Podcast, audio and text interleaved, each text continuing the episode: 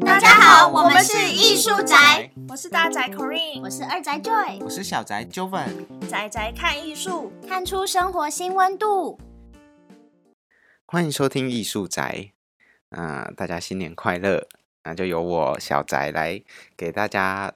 带来二零二一年的第一集啊。那今天想要给大家讲讲是台湾现代美术的启蒙里非常重要的艺术家黄土水。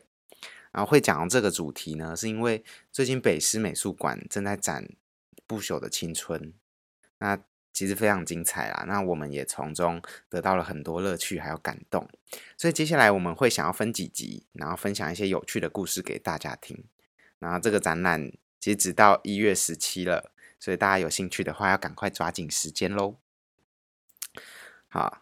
一九二零年呢，整个世界其实发生了很多的大事。像是国际联盟啊，签署了凡尔赛条约，正式终止了第一次世界大战。然后爱沙尼亚宣布独立，然后我们国父孙中山他经过了香港啊，来到了广州。然后在遥远的东方，也发生了一件可以轰动整个东京还有台湾全岛的大事件，那就是在东京美术学校留学的台湾人黄土水，他以他的雕刻作品《番童》。入选了帝国美术展览会，就是地展呐、那这件事情其实振奋了当时整个台湾的艺坛，让所有学习艺术的人都看到了啊眼前的希望。这样，那地展它其实是整个日本美术界大家竞逐的最高殿堂，就是帝国美术展嘛。那能入选其中，就是非常的荣耀，光宗耀祖啊！而且黄土水他又是以一个殖民地艺术家身份入选，当时。简直是肩负了整个台湾的希望啊！所以他作为一个台湾美术界的先行者，他也不负众望的连续入选了四次。那第五次还是因为当时在日本有派系斗争，就日本美术界有派系斗争，导致了他意外落选。然后所以他就很失落，从此就比较没有再参与地展了。不过他艺术生涯虽然看起来很荣耀，然后灿烂辉煌。其实他真的是一个非常苦的人啊，他他的过程真的是布满了辛酸还有血泪哦。那他出生于蒙甲，然后家里其实蛮清寒的，就是家里老爸是做木工的，是修理人力车的木工师傅啊。不过他也从小在爸爸的耳濡目染下，学会了使用这些木工的工具啊，然后也常常跑到家里附近的神就庙里面。学着神像去做一些雕塑。那在他从学校毕业之后，他校长看到他做出来的那些木雕，哦，很很惊讶，因为真的当时就已经做的非常细致了，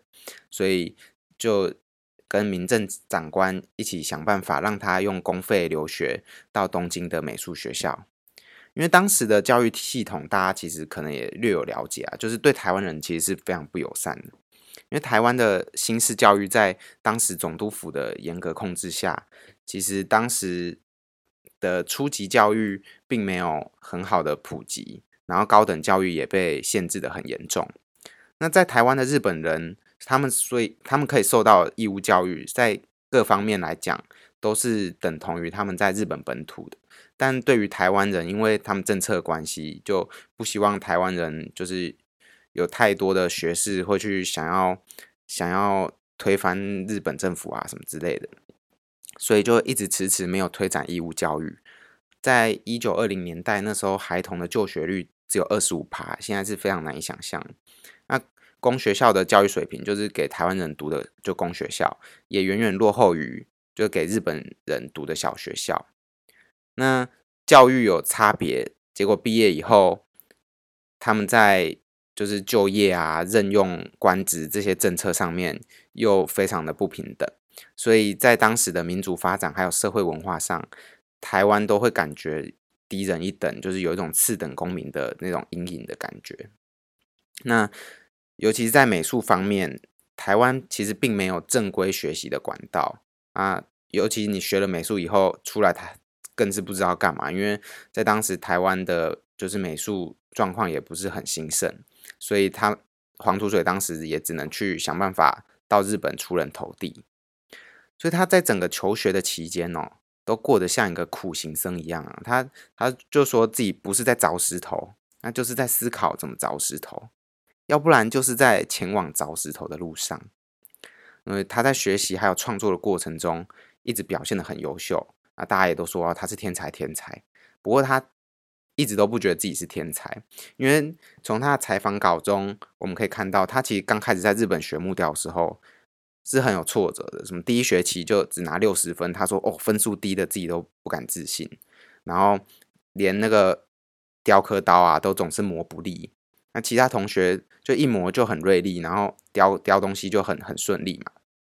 但他却就是一直总是磨不利，然后一点办法都没有啊，一直很伤脑筋这样。然后一直练习，一直练习，直到某一天突然开窍，才觉得自己终于跟上其他同学的脚步。所以他自己说，在他看来，他各方面都比不上其他同学，因为他总，所以他总是比人家还要早开始到学校用功读书，然后放学又留在学校待到最晚，然后待到那个门房就是要来锁门，又没办法关，然后在那边发牢骚，这样，所以他后来成绩才慢慢的变好。那除了木雕以外，他那时候去参加地展，他是以大理石雕成名的嘛。那又是另外一段艰苦的故事。就在当时的日本环境下，雕刻家是不会随便教人家雕塑的，就是他们也不会开雕塑课之类的，因为雕塑的市场不如绘画大，然后大家都过得非常的辛苦，就必须要你要成为老师的徒弟，然后为他呃没有薪水，然后无条件的做一些生服侍他生活起居，这样那老师才有办法。生活的稍微有品质一点，不然老师也很难生存下去。但你入门成为徒弟，至少要待个六七年。那黄土水觉得自己没办法接受这样的条件，因为他觉得他的人生一直很急迫。所以在没有拜师的情况下，他终于找到一个办法去学习大理石雕刻。就是他在四处探听之下，啊，发现有一个意大利人也在日本制作大理石雕刻。那赶快去拜访他，然后暗中偷偷用铅笔，就是描绘描绘下人家的雕刻工具，然后回来自己找铁匠，然后借用人家的场地还有工具，然后自己在那边试，自己不断的修正，最后才终于制造出可以做大理石雕刻的工具。那在技法上也是每隔几天偷偷跑去观察人家雕刻的过程，还有局部雕刻的一些细节。结果竟然就在对方都没有察觉之下，领悟了大理石的雕刻方法，真的也是很天才啦，对对吧？然后再往后就越来越做越有心得这样子。那他其实不仅仅是一个艺术家，他其实作为台湾文化界的先驱，他背负了很大的责任感，还有对台湾文化的现况都有过很深刻的批评跟期许。就像前面有说，他为什么没办法接受在老师家待个六七年？因为他就是一直有很急迫的意识，觉得啊，人生也不过就五十来年，那他二十多岁已经过了一半了，那剩下的一半要怎么样才能更有价值呢？他自己认为说。艺术家，尤其像他们雕刻家的最重要使命，就是在于我们要创造出呃很优秀、很优良的作品，然后让目前的人类的生活更加的美化。那因为有这样子的目目的，因为他认为台湾当时的审美其实是充满了荒谬啊、可笑还有庸俗的。然后他就说：“哦，当时的有钱人为了玩乐一掷千金，那买一幅画几百块就像要命一样。”然后大家宁可去看那种愚蠢胡闹的艺人表演，也不懂得要欣赏大自然美好的风光。所以对他来说，即使要完成一件可以达到这种美化社会这个重大任务的作品，都不是一件容易的事哦。因为毕竟大家知道，雕刻其实是造型艺术里面最最最费时又费力的。那一件作品往往需要好几个月啊，甚至好几年才能完成。那他说，我只要一想到这一点，他就没办法像其他人一样啊，一边抽着烟呐，一边逛街啊、喝酒啊、聊天到半夜，因为他一点宝贵的时间他都不想浪费啊。所以他虽然内心充斥着澎湃的想法，但所以他表现出来却是就是一个很孤僻的怪人，因为毕竟他每天想的，然后每天在做的都是在就是如何雕刻，如何把石头凿得更好。一点时间都不愿意浪费在跟人交谈啊、交际上面，所以人家也都觉得他就是一个怪人的艺术家。不过他也只是不想要与人交谈，他其实思考一直都没有停下，他一直不断的思考说，啊，什么可以代表台湾，然后也不断的观察台湾有什么特殊性。那当他在一九二零年，他以《翻铜》这件作品入选地展的时候。当时就是选择了生番作为题材，因为生番就是原住民嘛，就是当时在日本是见不到原住民的，所以他以这个台湾独特性的呃题材入选了地展。那但借用了这种日本对于台湾原住民的好奇还有恐惧的心理，一举成名的后果，就最后却令他有点哭笑不得，就是还是会生气这样。因为在他文章里说到，很多后来来找他谈话的人啊，都有很多人认为说，哦，台湾是不是就是很酷热啊，像地狱一样，或者是除了各种疾病啊、瘴气以外，更住了很多比猛兽还恐怖的生番，就一直问他说，哦，啊，你的祖先也是也是会猎人头吗？或者说，啊，你们台湾也像我们一样吃米饭吗？就好像显得。台湾很没有文明啊，野蛮啊，蛮荒未开化的感觉啊。更是有朋友就是来探访他的时候，就带着自己家里家传的那种宝刀武士刀嘛，说下个月要去台湾到台中拜访亲友，所以要带着那把刀防身，然后一脸就是什么下了决心要展开一场冒险的感觉，然后就哭笑不得啊。他自己就说，与其说是生气，不如说是可怜他们的无知啊。哦，他真的是有够呛。那所以他在之后的题材，他其实就也放弃了原住民这个题材，然后他连续两年以女性人体这种学院派的重点题材入选地展，然后再来又从写实转入了叙述性，就是描绘风光这样子，描绘台湾的风景。那他也找到了他想要表达台湾家乡美好的这个符号，就是牧歌式的田园风光。他就用他小时候非常常见，然后在台湾农业社会中也很常会看到的这种水牛啊、白鹭鸶，作为他表现台湾民族的一个符号。那现在在中山堂里面也挂着黄土水最后的作品《水牛群像》，大家可以去好好仔细欣赏一下。那这件作品也是台湾第一件年代属于二十世纪的国宝，因为雕塑要花费的时间实在是很多。就太多，他又不喜欢做小件的作品，觉得那样子他自己的作品风格就会雕塑风格就会变得不够大气，变得纤细，变得柔弱，所以他其实留存的作品并不多。再加上他死的时候就只有三十五岁，就实在是英年早逝，确实是为了艺术而奉献出了自己的生命。在他的文章里面，出生于台湾中有说到，能永劫不死的方法只有一个。就是精神上的不朽，至少对我们艺术家而言，只要用血汗创作而成的作品还没有被完全毁灭之前，我们是不会死的。就是他就是抱着这种这种精神不死的方法，然后燃烧自己去创作。那黄土水他在台湾现代美术史上最重要的地位，除了是他是美术界的先驱以外，更重要的是，他真的深爱着台湾，然后他对于台湾艺术或福尔摩沙艺术的创造是非常出众，因为他认为台湾本身就拥有非常美丽的大自然风景，那这也是最宝贵的资源，比如说农夫在夕阳下回家的身影，或者是牧童吹着牧笛，然后快乐的骑着水牛，这种很。田园牧歌式的题材，就都可以是绘画和雕塑的创作对象。那黄土水，他是早期的留学生中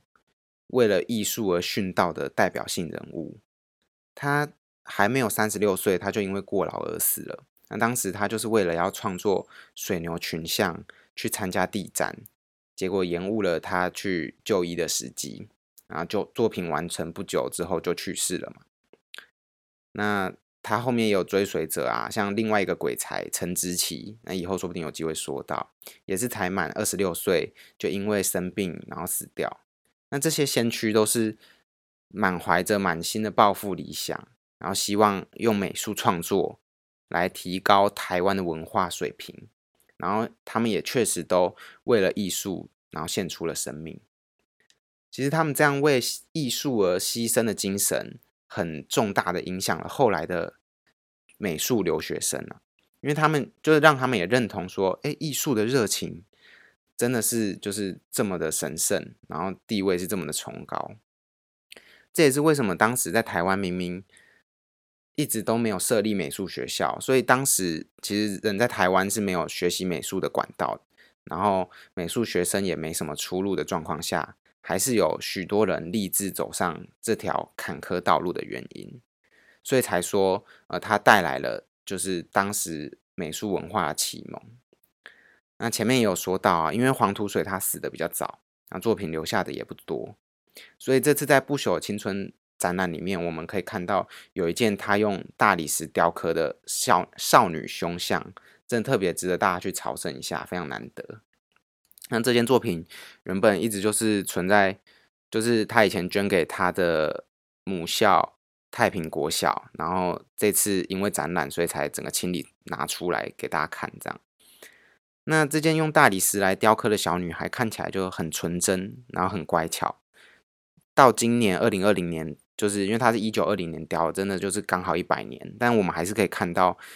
感受到那个皮肤很 Q 弹，然后看起来充满了胶原蛋白，真的大家去看过就知道。然后那个披在脖子上的皮草的质感，还有绑在头发上看起来软软的用缎带做的那个蝴蝶结，就也是表现了当时日本大正时代的摩登时尚啊，但就是。他用那种坚硬的大理石雕出那么圆润、柔软，然后又有细致的感觉，还有整个整件作品它宁静的那种人体的分量感，近看了真的是觉得整个世界都静下来，真的会很赞叹。所以真心推荐大家可以去好好的欣赏一下。所以黄土水这个人，他真的是非常有意思，因为。虽然即使当初的人并没有很理解他，或是觉得他是一个怪人，没办法跟他相处，但从我们现在的角度来看，他真的是一个很有个性，然后很了不起的人。他除了真的就是为了艺术而奉献自己的生命，那他也是就是非常有想法。然后就从我刚刚讲到的很多东西里面，其实都是出自于他从他在他文章《出生于台湾》里面讲到的。那从那篇文章里面，你可以看到。他对台湾当时状况的批判，还有对于就是那个美术界的期许，是多么的深沉，然后多么的深厚。就现在看起来，其实是真的很感动啊。那他脾气之硬，当时还有个小故事，就是当时他从呃东京美术学院毕业的时候，他领了毕业证书回来，结果人家只给他九十九分，哦，他直接愤而撕毁那个毕业证书。因为基本上，人家留学生到东京读书的唯一目的，就是为了要争取那个毕业文凭嘛。结果他直接弃之如敝屣。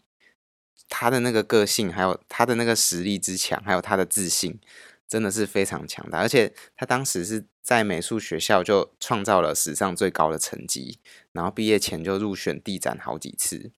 所以真的是真的是很有意思，然后很了不起的一个人。那我把资料放在脸书上，大家就是。有兴趣的可以自己去看一下他写的文章，这样子。好，那这次的分享就到这边为止了。那老样子，大家别忘了要追踪我们的脸书粉丝专业，还有 IG。然后没有追踪的，赶快帮我们追踪起来。那就这样啦，下期再见，拜拜。